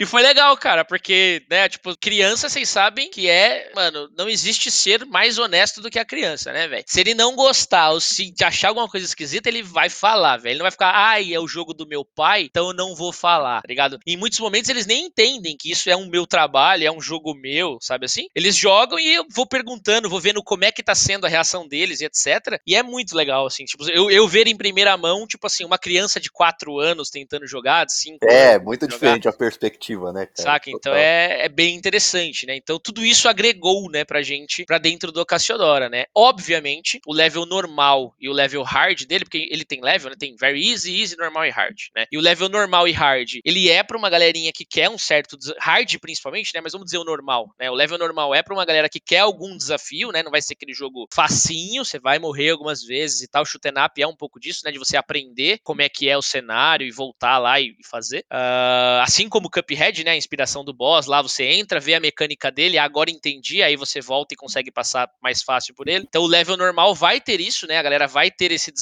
Então é legal porque é super divertido pra gente jogar. Ao mesmo tempo que, se eu tiver num momento que eu quero brincar junto com, com a minha filha, eu tenho esse, esse modo de acessibilidade incorporado dentro do Cassiodora, saca? Então foi legal, assim, a gente conseguiu agregar. Aquelas e aquelas dificuldades que vocês tiveram pra encontrar publisher com o Eternity aqui foi bem diferente. Rapaz, rapaz, mas como foi? Totalmente diferente, assim. A gente nem se preocupou com isso, cara, pra ser muito honesto. Mas é a mesma, é a mesma publisher ou vocês acharam Não, outra, outra Não, publisher? não, não. É uma Outra, outra publisher, outra negociação, uma coisa que funciona muito melhor pra Void hoje, assim, é... A gente tá muito mais resguardado, né? Tipo assim, a gente conseguiu um contrato que nos favorece muito mais do que da época do Eternity, o que é totalmente plausível, né? A gente, hoje, a gente, né, com essa nova publisher foi, caras, a gente já sabe publicar pra Playstation, já sabe publicar pra Xbox, já sabe publicar pra Nintendo, já sabe publicar pra PC. E isso aí vocês não precisam se preocupar que a gente resolve do lado de cá. Diferente do Eternity que foi, ó, a gente nunca publicou, a gente tá indo pela primeira vez e vamos ver o que vai acontecer, saca? Então, é o óbvio, né? Então, o Eternity, nos, por, por- por mais que ele não tenha sido, que nem eu falei, um grande sucesso e tenha tido uma super aceitação do público, ele abriu muitas portas pra gente nesse quesito, né? De, cara, não foi um, um super sucesso, mas a gente conseguiu lançar no PlayStation. Então a gente sabe como Foi faz. muito além das vendas, né? Tipo, É, é, uma entendeu? experiência que vai muito Ele mostra que a minha empresa tem a experiência de lançar um jogo dentro do, do Play- PlayStation, dentro do Xbox, né? Então, é, isso nos ajudou muito, né? Então, cara, a gente não se preocupou em fazer a negociação de publisher, a gente simplesmente já sabia por onde ir, fez esse trabalho de prototipagem, trabalhou numa demo, trabalhou num trailer, e aí fomos fazer a negociação com a publisher junto com esse cara que continua com a gente, né? Nosso representante. Fizemos uma, uma negociação com ele, teve alguns, alguns interesses e alguns desinteresses, tipo, ah, não é o que a gente tá procurando, ah, isso não é bem o que a nossa publisher gosta, tal, etc. Beleza, a gente, né, né? Teve alguns nãos por ali. E aí, isso antes mesmo de, de fazer a reunião, né? E eu fiz reunião com três publishers apenas, cara. Dessas três publishers, a gente já conseguiu tirar a nossa publisher aí. Então, assim, foi, foi bem natural, bem tranquilo. Experiência é tudo, né, cara? É, foi bem sossegado. Ela pesa muito positivamente. Pesa demais. certeza, você já tem um jogo também, já é um negócio, faz uma diferença muito grande, né? Mas e aí, quando que Cassiodora vai estar disponível aí pra galera jogar, cara? Uh, e agora, caralho? É a grande questão essa. TBA, TBA, to be announced. É isso aí. Mas é, a gente, ano, é a, gente, a gente não pode falar a data, tá? Mas eu posso falar 2022. 2022 eu posso falar. famoso coming A soon. gente não está longe, a gente deve ter novidades em breve que vão ser né, é, mostradas aí. Mas é, uma dica que eu posso dizer é: a gente, até pouco tempo, né? Agora, né, a gente já encerrou o Steam Fest, né? Mas existiu o Steam Fest e o, o, o Cassiodora estava dentro dele. E para você participar do Steam Fest, você não pode estar tão longe assim do seu jogo ser lançado, né? Então, essa é a dica que a gente deixa aí. A gente não está tão longe assim do nosso jogo ser lançado, né? A gente tá, tá aí, tá aí, tá chegando. A gente vai ter novidades em breve com data e etc. O mais importante dizer é que dessa vez ele vem pra tudo, né? O Eternity a gente realizou o sonho de PlayStation, né, de Sony e Microsoft ali, mas a gente não conseguiu realizar o sonho da Nintendo, né? E hoje a Void conseguiu dar esse passo, né? Então a gente vai vir tanto para as novas gerações de PlayStation e Xbox, então Play 4, Play 5, X1 e X Series, quanto pra Nintendo Switch, né? A gente finalmente alcançou a Nintendo. É um joguinho da hora também pra jogar no portátil, de boas. Vai, vai rodar até na sua geladeira, como já é. Vai rodar em tudo. Perfeito. Tomara, Mas tomara. já tem uma demo, não tem uma demo já disponível? Pra Tem uma jogar? demo disponível na Steam, né? Só, por enquanto, só na Steam. A gente não tem demo disponível nos consoles e etc. É, não sei dizer se a gente vai colocar demo disponível nos consoles, porque envolve algumas outras coisas, junto com a publisher, inclusive, com o trabalho que a publisher vai começar a fazer. Ah, mas está disponível na Steam. Quem quiser jogar, consegue acessar a página do Cassiodora na Steam e baixar a demo lá pra pra aproveitar. Eu acho que é isso. Vocês querem dar aí os últimos recados de vocês? Vocês querem falar aí alguma coisa? Vou deixar pro Cleiton. É que queria muito, pra quem vai, vai escutar, né, em que momento a pessoa vai escutar, é dizer que o caminho ele é difícil, ele é um caminho que em vários momentos você pensa em desistir. A gente, não, a gente podia chegar aqui e falar, não, não, você acha que a gente ia desistir? Porque agora, tipo, deu certo, sabe, a empresa. A gente podia falar, não, não, nunca precisamos desistir, tá mentira. A gente pensou em desistir sim, né, e, e valeu a pena não ter desistido, valeu a pena muitas porradas que a gente tomou ao longo do processo. Claro que a gente queria não ter tomado nenhuma ou ter tomado menos porradas, né,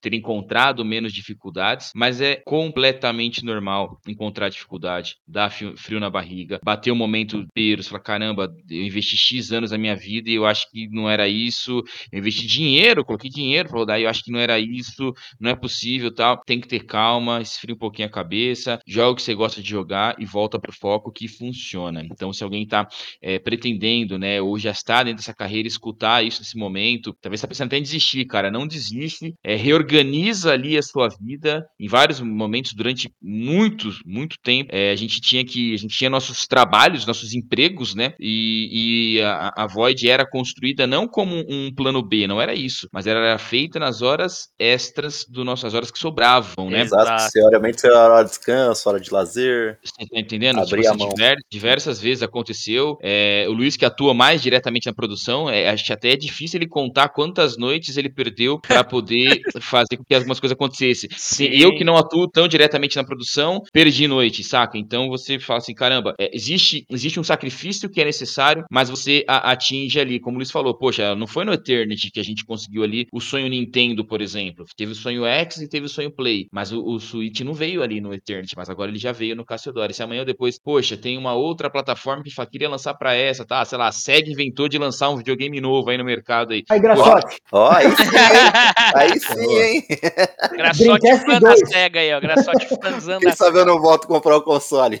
Tá certo. Ah, então, já entendi, Graçote, porque que a gente gosta de PC, já entendi. Porque Aí, ó, é- tamo junto, Clay. Porque a gente é, nóis. viúva da SEGA, já entendi, cara. O meu, ó, o meu velho Saturno tá até hoje lá na casa dos meus pais. Ele liga, viu? E funciona. Caraca, agora É, isso daí rapaz, é tá uma lá. obra, isso daí é uma raridade. Então, assim, é, é só pra poder passar a régua, eu acho que é, que é muito nisso, né? Pessoal que tá pensando, que tá dentro já da área, persista, vale a pena. Talvez você erre nos seus primeiros lançamentos, e mas acerte, acerte um que te deixe super bem, vai valer a pena toda a trajetória, saca? Os caras lá do Angry Birds passaram por isso, e, e quantos e quantos outros estúdios, sejam Grande eles nacionais... maioria, né, não, Clay? Grande maioria passa por isso, né, cara? Mas é, tipo assim, a, a gente vê os grandões hoje, vê uma Capcom, vê não sei quem e tal, caramba, nunca vou ser igual a esses caras tal. Não que necessariamente você precisa ser igual a esses caras, mas você precisa fazer com que o seu jogo seja de sucesso, que ele agrade ali é, o público pelo qual você trabalhou, pelo qual você projetou aquele produto final, aquele jogo, e a galera jogou, gostou, fala, caramba, legal. Então, além, né, do, do fator financeiro, que você que obviamente faz isso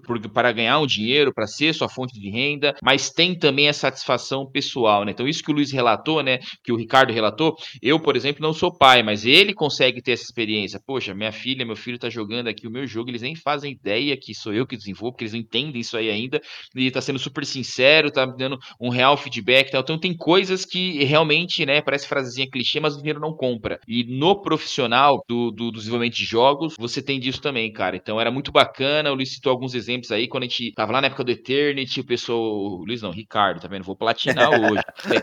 Ele tava aí, o pessoal passava ali e falava, caramba, esse jogo aqui não é brasileiro não. Caramba, é, é. você lembra disso aí, Ricardão? Tipo, tinha, tinha essas paradas assim, né? Eu lembro até hoje, cara, teve um, um cara é, chamado Alcides. Não sei se o Luiz vai lembrar. Já até lembro, já, já sei. É, BGS de 2016. A gente ah, fez lá. Ia ter, ia ter um, um, modo de jogo no Eternity lá que era o modo arena. Então você ia jogar com um guerreiro, viking. Ia vir várias ondas, né? Várias waves. Você tinha que sobreviver e tal. E o, o, o melhor do dia ia ganhar uma camiseta personalizada do Eternity. Beleza. BGS, para quem não sabe, não sei como é que vai ser quando retornar o formato presencial, mas eram cinco dias. O primeiro dia era de imprensa e os outros quatro dias aberto ao público. Né? Esse cara comprou o passaporte de quatro dias aberto ao público e todo dia ele não ia lá para ver Nintendo, ele não ia lá para ver, na verdade Nintendo nem tinha, né? Ele não ia lá para ver Sony, ele não ia lá para ver Microsoft, ele ia lá para ver os jogos indies. Ele fazia questão. Todo dia o cara levou para casa quatro camisetas. Ele tem mais camisetas ele, que alguns integrantes. Ele teve a manha de, de ser o primeiro colocado nos quatro dias. Quatro né? dias, cara. Eu não esqueço nunca. Eu falei assim, o cara Mano, é pior que eu lembro desse cara, eu lembro. Eu Você lembro lembra disso cara, aí, né, lembro, cara? Lembro. Meu, o cara jogou ali. Então, tipo, e esse é o tipo de coisa que é muito satisfatório. Você fala, caramba, é, é, meu produto que eu ajudei a compor, no que eu ajudei a criar. É, se você olhar especificamente sobre ali o modelador 3D, o animador, o level design, o, o anima, enfim, o cara fala, caramba, a minha animação, o cenário que eu fiz, o cara tá elogiando isso, tá elogiando aquilo, tá elogiando a minha empresa. Então, é, é isso é muito satisfatório. Vale muito a pena. Se você tem essa vontade, tem esse sonho, persista e continue perseguindo que você vai alcançar. Eu sei que é, eu sei que é complexo a gente falar de desenvolvimento, né? Mas assim, espero que a gente tenha passado um pouquinho, mostrado um pouquinho o que é a Void, né? O que foi e o que é a Void hoje. É, uma coisa que ajudou muita gente na época foi conversar com, com outros desenvolvedores, né? Juntando aí com tudo que o Cleiton falou, é, acho que eu deixo essa dica. Conversem com outros desenvolvedores, vocês estão desenvolvendo, conversa com a gente, vem procurar a gente para conversar, para entender se você não tá entendendo alguma coisa, a gente dá uma mão aí, não tem problema. Não, não tô falando de serviço pago, a gente tem o nosso serviço pago, mas tô falando de, cara, camaradagem entre desenvolvedores, saca? Tipo, cara, como é que eu faço? Como é que eu faço para ir atrás do dev kit? Eu ainda não sei. Fala com a gente que a gente te fala como é que você pega. Você sabe, sabe? vir serviço pago aí também, amigo. Às vezes você é talentoso e tal, tá precisando de uma oportunidade, né? Cara, diversos, diversos amigos nossos, assim, que a gente é, manteve, né, desde a época do Eternity, já, fez, já aconteceu isso da gente pegar serviço dos caras e os caras pegarem serviço da gente, saca? Então, não é, não é tão difícil. É, pra achar vocês aí, como que eles fazem? Vocês têm rede social? Como que é? Cara, a gente. Sim. Manda Clay, manda aí os contatos. Eu vou mandar aqui assim: a, a gente é, movimenta majoritariamente é o Facebook e é facebook.com/barra Void Studio, sem o S no final, porque Void Studios eram os caras lá da Argentina. Eu nunca mais pesquisei se o nome ficou livre ou não. Mas é, ficou aí a, arroba Void Studio você encontra a gente. E o site é www.voidstudios.com.br. Luiz, é, Ricardo, a gente pode falar do site do Cassiodora já? Já pode falar. Cassiodora já tem site. Cassiodora.com. Isso, que é o hot site do Cassiodora, específico aí pra gente poder colocar coisas ali. É pessoa que quer acompanhar sobre especificamente o Cassiodora, mas tem aí nas nossas redes sociais, é só lá no Void Studio, beleza? Se quiser mandar e-mail direto, tá lá no site, mas é contato arroba voidstudios.com void.com.br. Cara, mas pra encerrar, eu gostaria de parabenizar aí a Void e a participação especial aqui do Cleiton. É, empreender, cara, não é fácil. Putz, eu valorizo demais, cara, demais. Quem, tipo, tira o sonho do papel, é, tipo, abre mão do seu tempo, do- da sua diversão, do seu dinheiro, de todo o seu esforço pra fazer seu sonho acontecer. Eu valorizo muito isso, muito mesmo. Então, quero parabenizar vocês, é, de coração mesmo. Quero ver vocês nas alturas, produzindo jogos, sendo felizes. Cleiton, faz um favor. É, quando você vê o garçom, fala da Hitbox, por favor. Pode deixar. Porque o Ricardo não divulga. Sacanagem, Eu falo- tá. Não, mas ó, é, é, fazendo, fazendo a, a, a, a defesa do cara, ele divulga, ele divulgou pra mim, aí eu divulguei pra um camarada que trabalha comigo, né, e o cara tava lá, ele tava no playtest que vocês participaram, ele falou, "Ô, caras aqui, quem, quem é o do Hitbox aqui? Eu falei, é, tá vendo? O cara virou, Aí, virou aí, ouvinte jogou no assíduo, pé da virou orelha, ouvinte jogou no pé da assíduo, eu orelha. reconheci a voz e tal, tá vendo? O cara virou ouvinte. Então, Então, assim, é uma rede que vai crescendo aí, então ele vai indicar pra outro, pra outro, quanto menos imaginar aí, vocês estão com um milhão de visualizações em Ô, cada louco, episódio, que assim porque seja pra todos nós. Desejo Cara, muito sucesso pra vocês também, que a iniciativa é sensacional, cara. Eu Muito percebo obrigado. que na conversa de vocês é feito com, com muita paixão, né? Com muito amor pelos videogames. Isso é da hora demais, hein? Impagável. Obrigadão, Cleiton. E, cara, espera aí o Cassiodoro, porque esse é realmente um que eu quero jogar e que, meu, esse aí vai vender igual água. Tenho Vamos jogar certeza. junto, rapaziada. Multiplayer, multiplayer pra galera. Multiplayer, três players, a, a zoeira vai ser fantástica. Quando sair, a gente volta a falar um pouco mais dele, né? Até pra falar que saiu. Mas vai estar aí as redes sociais da Void, vai estar no post aí, do, vai estar no, no- na descrição do, do podcast. Vai estar o site do Cassiodora também. Já tava no episódio anterior, vou pôr de novo. Aí, ó, divulgação dupla. Pois é. Tá bom, hein? Pra quem quiser ir lá, dar uma olhada, baixar a demo, já começar a jogar. Vocês eu Valeu. não sei, mas eu vou jogar com o Luke, hein? Valeu. Manda feedback pra nós, manda feedback. Isso, isso é muito bom também pros caras aí, tá sempre melhorando. Com E certeza. pra Hitbox também, viu, gente? Isso. Mas é isso, vambora e até daqui 15 dias. Valeu, Valeu, galera. galera. Um forte abraço aí. Obrigado por mais Valeu, um. pessoal. Um abraço. Obrigado.